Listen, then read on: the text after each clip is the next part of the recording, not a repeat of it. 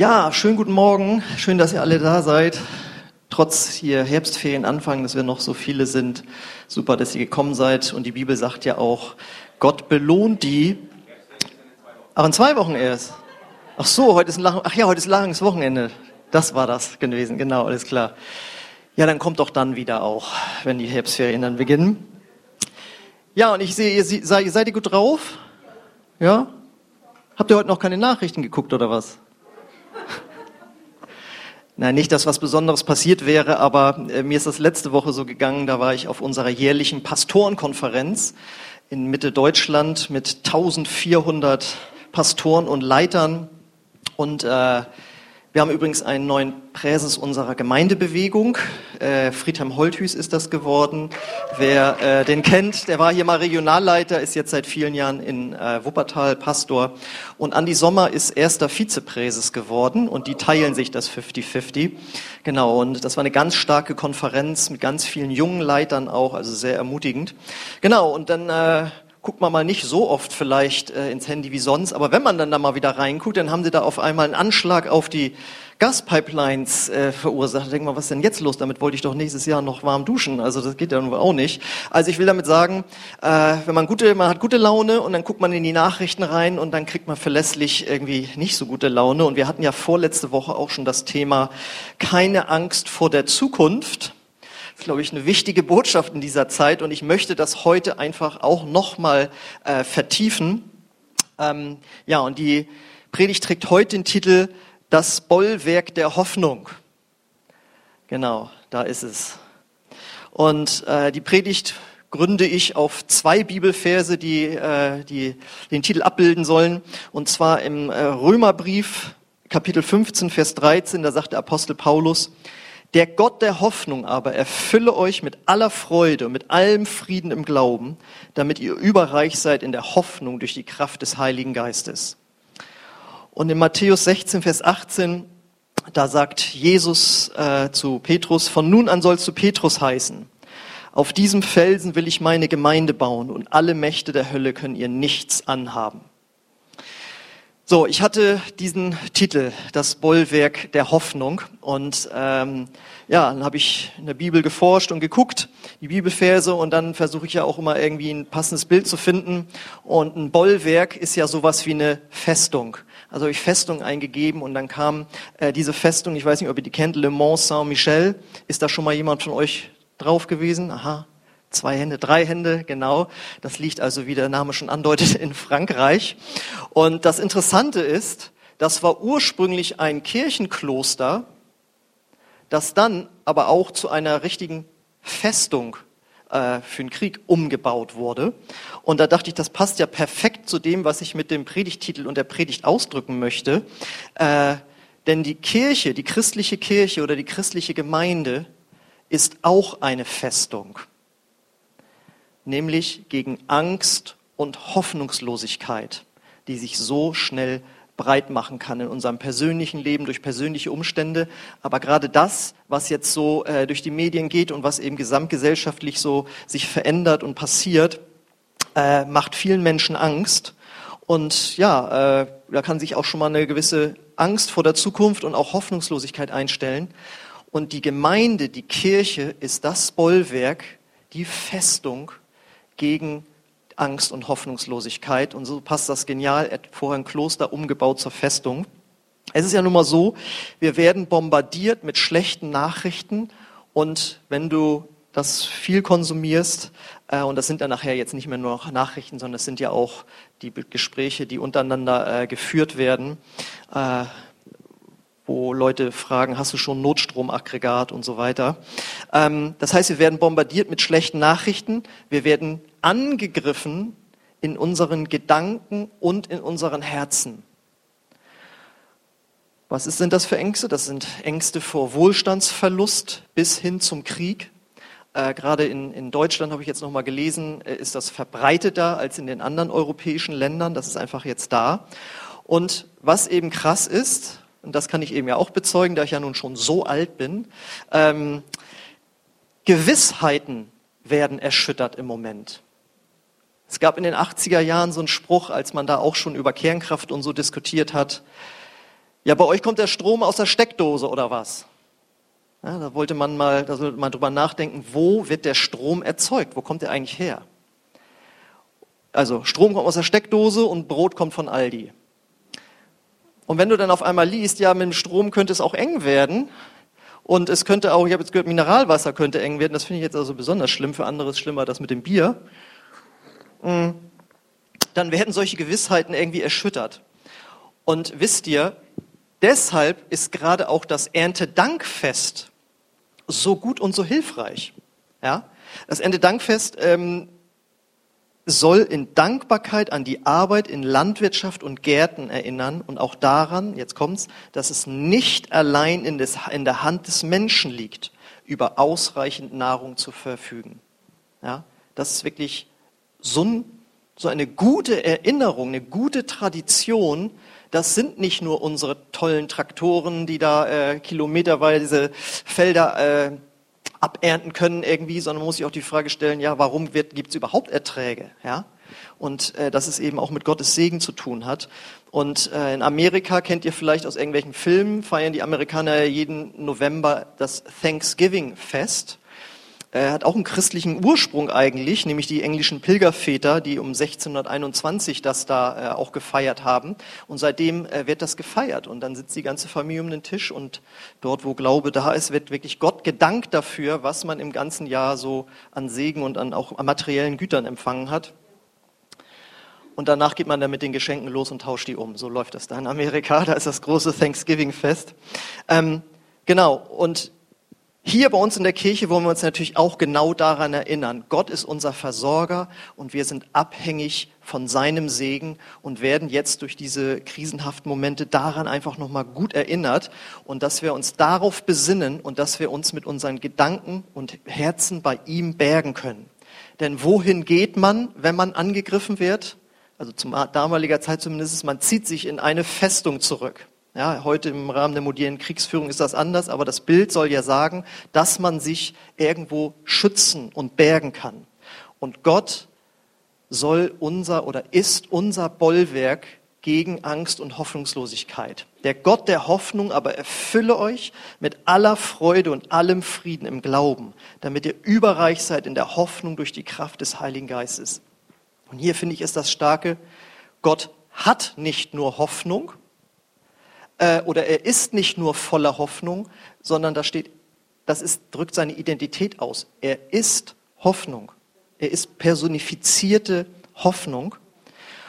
Und wenn wir dann noch an Jesus denken, den Sohn Gottes, der durch seine Auferstehung die größte Hoffnungslosigkeit überwunden hat, die es überhaupt gibt. Und das ist der Tod. Also mit dem Tod ist ja sonst nach landläufiger Sicht alles aus, aber Jesus hat bewiesen, nein, mit dem Tod muss nicht alles auf, aus sein. Selbst diese Hoffnungslosigkeit, ja, wie man sonst normal glaubt, mit dem Tod ist alles vorbei, hat Jesus durchbrochen. Was kann dann noch Schlimmeres kommen? Ja, also wenn Jesus sogar den Tod überwunden hat, was kann dann noch Schlimmeres kommen? Und die Frage ist, warum ist Gott Hoffnung oder wie drückt sich das aus? Und ähm, Gott ist einfach nicht an Zeit und Raum gebunden. Er kennt die Zukunft, er hat unbegrenzte Möglichkeiten, er kann aus Schlechtem sogar noch etwas Gutes machen. Und dass er über äh, Zeit und Raum steht, habe ich jetzt neulich so eine herrliche Illustration gesehen oder äh, gehört, äh, wo zwei befreundete Mitarbeiter einer, einer Firma, ähm, der eine wo, arbeitet unten im Erdgeschoss und der andere oben im zehnten Stock. Und dann äh, rief der vom zehnten Stock aus an, ähm, wir haben jetzt ja Pause oder beziehungsweise Schluss, es ist, äh, war Dienstschluss, 17 Uhr oder was, wollen wir jetzt zusammen äh, nach Hause fahren. Und dann sagt der aus dem Erdgeschoss, nee, lass uns lieber äh, nochmal in die Kantine gehen, nochmal einen Kaffee trinken, weil hier unten ist alles voll mit Autos, hier ist ein riesen Stau, ich weiß auch nicht, warum das jetzt so ist, auf jeden Fall würde sich das jetzt noch nicht lohnen. Und dann sagt der aus dem zehnten Stock, doch wir können schon mal in die Tiefgarage das Auto holen, weil ich kann von hier oben sehen, dass da hinten, da sind zwei Busse zusammengekracht, deswegen ist der Stau und die werden gerade wieder auseinandergezogen von der Polizei und äh, der Stau löst sich gleich auf. Das kannst du da unten aber noch nicht sehen. Du siehst nur den Stau, ich habe hier den Überblick. Und das ist eine herrliche Illustration dafür, dass Gott über Raum und Zeit steht. Er sieht schon, was in der Zukunft passiert. Und wenn wir zu ihm beten, kann er sogar eingreifen und die Situation verändern. Aber wir sind so gefangen im Hier und Heute. Wir sehen Nachrichten, wir kriegen Rechnungen, alle möglichen Sachen und sind dann, äh, Stau. Aber Gott ist schon über der Zeit und sagt, pass mal auf, wenn du zu mir betest, ich kann dich äh, leiten, wie du gut durchkommst, ich werde dich segnen und so weiter. Und das ist einfach äh, eine gute Illustration, um sich deutlich zu machen, Gott hat Hoffnung da, wo wir keine haben. Und wenn wir jetzt wieder auf Jesus sehen, den Sohn Gottes, der Jesus, der Gott ja abgebildet hat, hier auf der Erde, es gibt nichts, was Jesus hoffnungslos gemacht hätte. Ja? Äh, wenn man an sein Leben denkt, nicht alle haben Hurra geschrien, als er das Evangelium verkündet hat. Das heißt zwar frohe Botschaft, aber nicht jeder fand das klasse. Im Gegenteil, er wurde ja verfolgt. Aber Jesus hatte Glauben daran, dass seine Botschaft wie ein Senfkorn aufgehen würde und äh, sich um die ganze Welt verbreiten würde, da ein Riesenbaum draus werden, wo Vögel kommen, das Bilder für Menschen, die noch nicht an Gott glauben, und dass das Evangelium ja um die ganze Erde gehen würde. Und heute ist das Christentum die größte von allen äh, Religionen. Ähm, als sie in einer Sturmsituation waren oder als sie nicht genug zu essen hatten, für Jesus war das keine hoffnungslose Situation. Er hat einfach ein Wunder getan. Der Sturm hat sich aufgelöst, die äh, hungrigen Mäuler wurden gespeist. Als sein Freund Lazarus gestorben ist, war das für ihn nicht hoffnungslos. Er hat ihn von den Toten zum Leben wieder zurückgebracht. Als er verleumdet wurde, als er verraten wurde, als seine Jünger bis auf den letzten Meter dann noch versagt haben, ihn im Stich gelassen haben, er war trotzdem voller Hoffnung, dass er sagt, naja, okay, da haben sie jetzt versagt, aber die drei Jahre, wo ich mich in, in, in, sie investiert habe, die werden trotzdem aufgehen. Und genauso ist es gekommen. Sie sind losgezogen und wie gesagt, das Evangelium ist um die ganze Welt gegangen. Und dann natürlich das eigene Leid, das er erleben musste, dass er gegeißelt und gekreuzigt wurde. Aber Jesus hatte Hoffnung im Herzen, ich werde danach von den Toten auferstehen. Es wird jetzt hart, aber heißt es, um der vor ihm liegenden Freude hat er das alles ertragen. Also ich versteht ihr, Jesus hatte wirklich mit ultra krassen, ich meine, bist du schon mal verraten worden? Bist du schon mal äh, gekreuzigt worden? Verstehst du? Ja, also was Schlimmeres gibt's ja eigentlich nicht mehr. Und Jesus hatte immer Hoffnung in seinem Herzen. Und das Starke ist, dass wir ja heute im Kontakt stehen mit Jesus oder in Kontakt stehen können, wenn du es noch nicht tust. Und wenn wir jetzt als Christen zusammenkommen, als Gemeinde, als Kirche, dann bilden wir in dieser Welt, auch in unserer Gesellschaft, wir können ein Bollwerk äh, der Hoffnung ganz praktisch abbilden. Das heißt, wer zu uns kommt, bekommt eine Botschaft der Hoffnung, ob es von dir eins zu eins ist oder wenn wir hier zusammenkommen. Und äh, wir müssen nicht mit der gleichen Angst um Enge umhergehen wie andere. Und das Starke ist, Jesus hat gesagt, es gibt zwei Dinge, die niemals vergehen werden. Das erste ist das Wort Gottes. Er sagt, Himmel und Erde werden vergehen, aber meine Worte werden nicht vergehen. Und er sagt, und die christliche Gemeinde wird nicht vergehen. wie es da eben heißt. Von nun an soll zu Petrus heißen, auf diesen Felsen will ich meine Gemeinde bauen und alle Mächte der Hölle können ihr nichts anhaben. Seit 2000 Jahren gibt es die christliche Kirche. Seit 2000 Jahren versucht auch ein Teufel, sie zu zerstören und es gelingt ihm nicht. Das Ergebnis ist all der Dinge, die falsch gelaufen sind die letzten 2000 Jahre. Die Kirche ist stärker als je zuvor. Und damit meine ich nicht die Miseren, die jetzt in der, in der katholischen Kirche oder so um sich greifen, sondern die Kirche, da gibt's auch äh, wiedergeborene Christen, die, wo Christen wirklich Jesus Christus in ihrem Herzen haben. Diese Kirche, weltweit gesehen, ist größer als je zuvor. Es hat noch nie so viele echte Christen auf der Welt gegeben wie jetzt. Und sie ist auch noch nie so attraktiv wie jetzt. Ja, es ist zwar unabhängig, es ist abhängig davon, wo wir auch äh, sind, wo darauf Wert gelegt wird, sag ich mal. Aber ich bin jetzt 28 Jahre mit Jesus verbunden im Glauben an Gott. Vorher wollte ich mit Kirche nichts zu tun haben, weil das für mich einfach nur total langweilig war.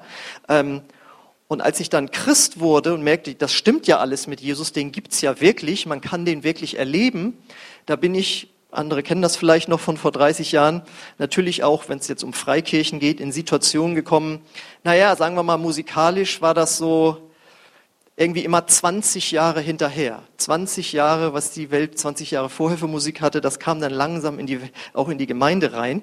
Und heute äh, können christlich produzierte Lieder, wo es wirklich um Jesus geht, ja, in Australien zum Beispiel, die kommen in die Charts. Wenn du in Amerika den Fernseher anmachst und den richtigen Kanal suchst, wirst du irgendwo einen Prediger hören, der das Evangelium wirklich echt verkündet. Ich meine jetzt nicht irgendwelche Leute, die äh, da auf Geld aus sind oder so, sondern wo wirklich von Jesus gepredigt wird.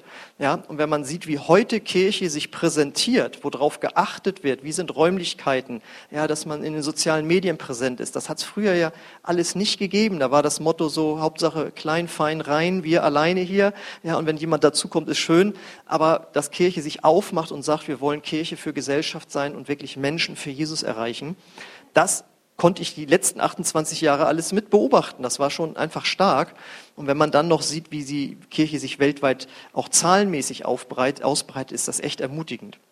Und ich glaube, der Satz stimmt einfach. Für uns als Kirche liegt die beste Zeit noch vor uns. Ja? Weil ich glaube, dass dort, wo jetzt krisenhafte Momente sind, in, in Europa, ja, dass Menschen sich öffnen für den Gedanken, gibt es da noch mehr als nur das Materielle? Gibt es da jemanden, den ich anrufen kann in der Not? Ja? Wenn einfach die Gewissheiten nicht mehr so da sind wie vorher. Ihr kennt ja den Satz, Not lehrt beten. Ja? Und es kann sein, dass Nöte kommen und dann werden Menschen offen sein, dass für sie gebetet wird, dass sie selber beten. Und äh, man muss ja auch mal überlegen, wo fällt Licht am stärksten auf? Also wenn ich hier das Licht anmache und wir haben einen sommerlichen Nachmittag, wirst du es nicht merken. Das Licht fällt dann richtig auf, ein, sagen wir mal ein, ein Lamp, eine Lampe, dort wo Finsternis ist. Ja, wenn du in einen stockdusteren Raum kommst und du machst ein kleines Streichholz an, das kann den ganzen Raum erleuchten. Ja, in einem sonnendurchfluteten Raum wirst du das Streichholz nicht bemerken. Damit will ich sagen, da, wo Ängste und Hoffnungslosigkeit sind, kann eben gerade jetzt die Kirche mit dem Evangelium aufleuchten, auch mit den Werten, die wir von der Bibel her kennen und leben. Dort, wo die Finsternis groß ist, scheint das Licht umso doller. Und ich glaube auch, dass dort, wo Christen, na sagen wir mal, ein bisschen eingeschlafen sind, ja, dass dort jetzt auch ein Aufwachen geschieht. Ja? Also das Schlimmste für die christliche Kirche war nie die Verfolgung, sondern war immer die Verwöhnung. Dort, wo Christen und Kirche verwöhnt wurde durch den Wohlstand, der um sie rum war, das war meistens äh, schwierig. Man wurde behäbig und so weiter. Und wenn das durchgerüttelt wird und wir da auch aufgeweckt werden, was ist eigentlich das Wichtige, das Wahre im Leben? Ist es das Materielle oder ist es das Spirituelle? Dann ist es eigentlich auch etwas Gutes. Ja, nicht, dass ihr mich falsch versteht. Ich habe hier immer gut und gerne mit unserem Wohlstand gelebt, keine Frage. Aber wir werden alle da jetzt durchgerüttelt und das, denke ich, kann auch äh, hilfreich sein. Und wir als Kirche, das müssen wir uns immer wieder deutlich machen, sind wichtig. Wir bringen den Menschen Hoffnung und Orientierung in einer finsteren Zeit. Und deswegen lohnt es sich, in die christliche Gemeinde, in die Ortsgemeinde sich zu investieren, damit die wachsen und blühen kann, damit mehr Menschen diese Hoffnung haben. Weil es ist was Übernatürliches, dass man sagt, wieso hast du jetzt noch gute Laune? Weil ich Gott in mir habe, weil ich Jesus in mir habe, der immer Hoffnung hat. Ja? Und ähm, das ist das, was Menschen hören sollen und deswegen ist es gut, wenn es mehr Kirchengemeinden gibt, wenn sie wachsen, wenn sie größer werden. Und lass uns gerade jetzt Menschen einladen, dass sie das Evangelium hören, dass es einen Gott gibt, der ihnen helfen möchte. Und deswegen ist es wichtig, dass wir selbst erfüllt sind mit Hoffnung. Ja? Und wie füllt man sich mit Hoffnung? Indem man das Wort Gottes liest. Das Wort Gottes ist voller Hoffnung. Und wenn du das morgens als erstes in dich reinfüllst, und dann im Laufe des Tages auch Nachrichten liest, dann hast du die richtige Reihenfolge. Mir ist das schon auch andersrum passiert, als ich erst Nachrichten gesehen habe und dann erst in die Bibel geguckt habe und da denke ich mir, das ist immer ein Fehler. Das ist immer ein Fehler. Die Hoffnung zuerst. Und deswegen auch nochmal meine Einladung am Mittwoch zu dem Gott begegnen Abend. Da wollen wir uns füllen lassen mit Hoffnung. Denn wenn wir gemeinsam Gott anbeten, werden wir mit seinem Heiligen Geist erfüllt. Und das ist eben auch ein Geist der Hoffnung. Und er bringt die Freude und den Frieden, den Jesus hat und den nur Jesus bringen kann. Und wir gucken gemeinsam auf Gottes Möglichkeiten. Ja, das Problem in deinem persönlichen Leben oder was wir jetzt so allgemein erleben, das mag groß sein, aber Gott ist immer noch größer. Und das spüren wir in unserem Herzen, wenn wir mit Gott zusammenkommen. Ja, wenn wir gemeinsam ihn anbeten, in neuen Sprachen beten, dann werden wir mit Hoffnung aufgeladen. Ja, wenn wir dankbare Gebete sprechen, dann schauen wir ja auf das, was Gott bis jetzt schon alles Gutes in unserem Leben getan hat. Und dann macht unser Verstand den Rückschluss, dann wird er auch in Zukunft uns Gutes tun, uns helfen und uns versorgen. Und natürlich wollen wir auch ganz konkret beten für Nöte. Ja, ich glaube, noch nie war es so wichtig, dass wir für unsere Regierung beten wie jetzt.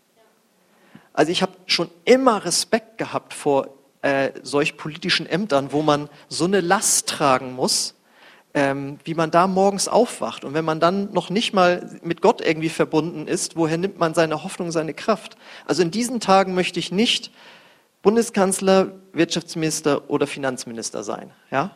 Und diese Männer brauchen unser Gebet, dass sie die richtigen Entscheidungen treffen. Ja? Wir haben ja nun gesehen, was politische Entscheidungen bewirken können. Dass wir jetzt abhängig sind von russischem Gas. Ja, das war eine politische Entscheidung, die wir jetzt heute, deren Auswirkungen wir heute tragen. Und es werden so viele Entscheidungen getroffen, die wir gar nicht mitbekommen.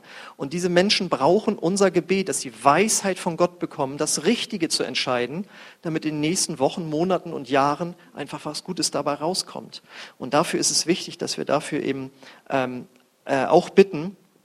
Wir bitten ihn, in die Hoffnungslosigkeit reinzukommen und einfach auch Wunder zu wirken. In deinem persönlichen Leben, aber auch im Leben unseres Landes. Und deswegen ist es wichtig, äh, dass wir verbindlich Teil einer christlichen Kirche sind. Denn Gottes Ermutigung kommt nicht nur durch die Bibel und nicht nur durch den Heiligen Geist in unserem Herzen, sondern er kommt auch die Geschwister um die Geschwister, durch die Geschwister, die um dich herum sind. Ja? Äh, das Motto von der Konferenz, in der, auf der ich jetzt war, lautete Miteinander. Unser Motto für dieses Jahr lautet ja gemeinsam, ist also das Gleiche, ja, wo einfach gesagt wird, es ist nicht gut, dass du für dich alleine bist oder nur in einer kleinen Gruppe irgendwie. Kleingruppen sind auch wichtig, aber wir wollen das ja als gesamte Kirche tragen und uns gegenseitig auch durchtragen. Und deswegen ist es gut, in der großen Versammlung zu sein und auch in der Kleingruppe, die wir mittwochs anbieten, wo wir einfach aus unserem persönlichen Leben, von den persönlichen Nöten berichten können und wo wir dann zur Ermutigung zusammenkommen. Das wissen wir doch alle, Axel. Warum sagst du das? Naja, man kann auch zur Entmutigung zusammenkommen. Hast du schon gehört? Hast du jetzt gelesen? Hast du auch schon den ersten Abschlag bekommen? Ach du meine Güte und so weiter. Ja? Und da geht es darum, dann konstruktiv damit umzugehen. Ja, ist gerade schwierig. Lass uns zusammen dafür beten. Ja, aber man kann nämlich auch zusammenkommen zur Entmutigung und das wollen wir ja eben nicht. Ja, deswegen wenn ihr zusammenkommt, dann sagt, pass auf, wir wollen uns hier gegenseitig auferbauen. Wir glauben an einen Gott, der uns versorgt, der größer ist. Lass uns beten für deine Situation. Lass uns beten für die Situation in unserem Land. Und dann gehst du hoffnungsvoll aus der Gruppe wieder raus und weißt, ich gehöre zu einer Organisation, die unverwüstlich ist. Die Gemeinde Gottes ist nicht klein zu kriegen, wie der äh, untere Vers dort sagt. Und es ist etwas Gutes, wenn du mit der Kirche connected bist und je tiefer du reingehst, umso mehr wirst du erfüllt werden von dem, was Gott auf seinem Herzen hat, weil Jesus baut seine Gemeinde und er möchte sie eben auch durch dich bauen. Und ich denke, es ist allen klar, wenn wir alle erfüllt sind mit dieser Hoffnung, dann machen wir ja einen Unterschied in der Welt. Und wir, wir sind ja nicht stolz auf uns. Es gibt chronische Optimisten, ja, solche Menschen habe ich auch schon kennengelernt, ich habe das irgendwie immer bewundert, aber auch denen können Dinge passieren, wo einfach, okay, was ist jetzt los? Warum passiert das in dem Leben? Wir haben nicht, wir sind keine Zweckoptimisten oder einfach von Natur aus, sondern wir haben eine Hoffnung, weil wir Gott kennen, weil wir sein Wort kennen und weil wir wissen, dass seine Möglichkeiten größer sind. Und das ist einfach so stark. Und wenn wir das äh, in uns drin haben, und das nach außen tragen, dann werden Menschen aufmerksam und dann wird auch eine Gesellschaft aufmerksam auf einen Gott, der ihnen helfen möchte. Und das ist so wichtig, dass wir diese Zeit jetzt einfach positiv nutzen, dass wir sozusagen positiv in diese nächsten Wochen rein, Wochen und Monate reingehen und sagen, ich komme aus wirklich einer, ich komme vom zehnten Stock. Ja, ich komme vom zehnten Stock und habe eine andere Sicht als andere. Ja, und damit meine ich nicht, dass man nicht auch klug sein darf, habe ich letztes Mal ja auch gesagt, äh, wie man sich vorbereitet oder so, aber nicht mit einem angsterfüllten Herzen oder so, sondern sagen, es kann nichts Schlimmeres passieren, als der eigene Tod.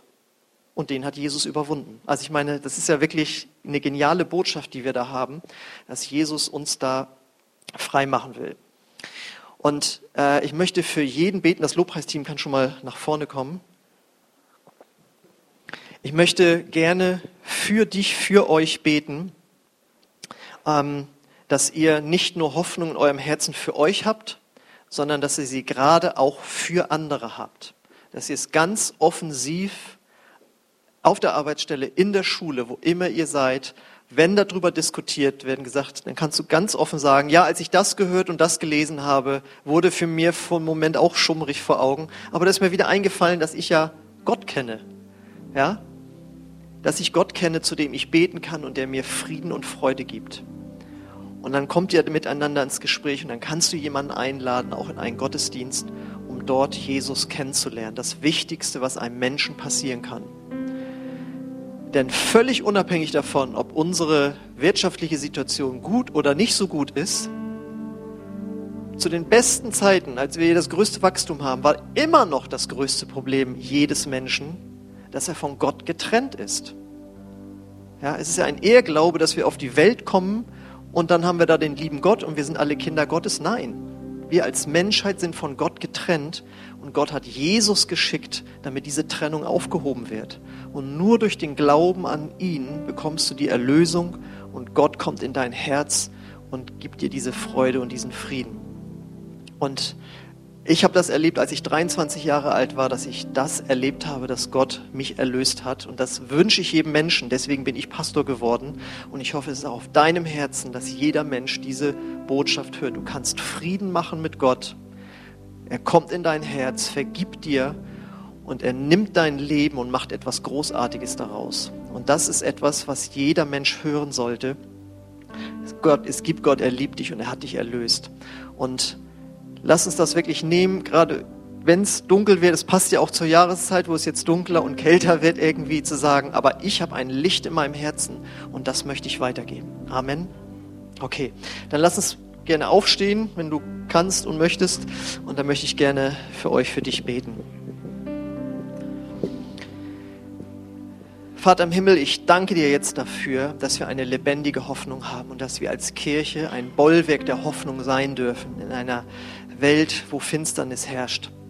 Und ich bete jetzt für jeden Einzelnen, der hier heute Morgen ist, dass du gerade jetzt sein und ihr Herz anrührst mit Frieden und Freude, mit diesem übernatürlichen Frieden, den nur du geben kannst.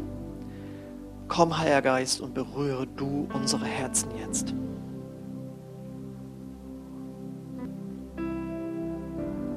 Und ich komme an gegen Gedanken der Angst, der Hoffnungslosigkeit. Und ich sage, das muss gehen. Und ich bete um eine neue Erfüllung mit Frieden und Freude für, durch dich, Herr. Danke, Jesus, dass du Realität bist und dass du heute Morgen hier bist. Und ich möchte auch für dich beten, wenn du sagst, mich interessiert das eh nicht, was berichtet wird auch gut. Dann sei du umso ein helleres Licht für die Menschen, die es anders erleben zurzeit. Sprich Hoffnung hinein. Und ich bete jetzt für dich, dass du in den nächsten Tagen und Wochen Monaten Menschen triffst, denen du von deiner Hoffnung weitersagen kannst. Wo du ihnen von Jesus sagen kannst, dass er der Erlöser ist. Bete für dich, dass Gott dir Möglichkeiten gibt, auch bei Menschen, wo du schon öfters mal versucht hast, von Jesus zu erzählen.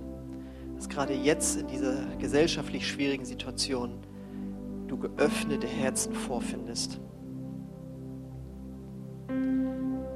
Danke Gott, dass du uns dienst, uns aber gebrauchst, dass wir anderen dienen.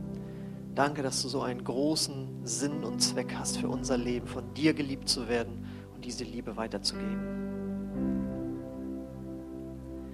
Und ich bete jetzt auch noch für jeden, der hier ist oder zuguckt oder das auch später sieht.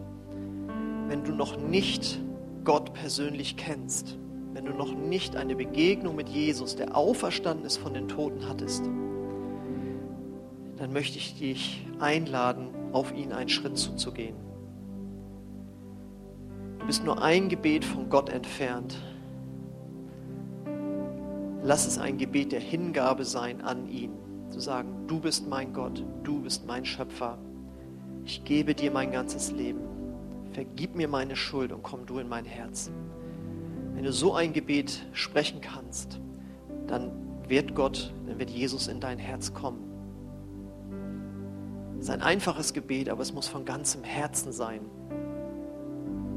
Und wenn du bereit bist, diesen Schritt zu gehen, dann lade ich dich ein, dass du gemeinsam mit uns betest und dann wird Jesus in dein Herz kommen. Ich werde das Satz für Satz vorbeten. Die anderen können das gerne laut mitbeten. Und wenn das ein Satz, ein Gebet nach deinem Herzen ist, dann lade ich dich ein, es mitzusprechen. Und Gott wird in dein Herz kommen. Die einzige Bedingung ist, dass du ihm vertraust und ihm dein ganzes Leben übergibst. Wenn du das möchtest, dann bete einfach gerne jetzt mit uns, mit mir mit. Jesus, ich komme jetzt zu dir und ich gebe dir mein ganzes Leben. Vergib mir meine Schuld und komm du in mein Herz. Ich glaube, dass du von den Toten auferstanden bist, nachdem du für meine Schuld am Kreuz gestorben bist. Danke, dass du mich jetzt annimmst. Amen. Amen. Wenn du so ein Gebet das erste Mal gesprochen hast, von ganzem Herzen mitgebetet hast, dann melde dich gerne nach dem Gottesdienst hier vorne bei mir oder schreib uns eine E-Mail und wir möchten dir gerne nächste Schritte im Glauben zeigen. Ja, und wir möchten jetzt Gott nochmal äh, die Ehre geben mit diesem neuen Lied. Und ich hoffe, ihr könnt jetzt beim zweiten Mal recht gut mitsingen.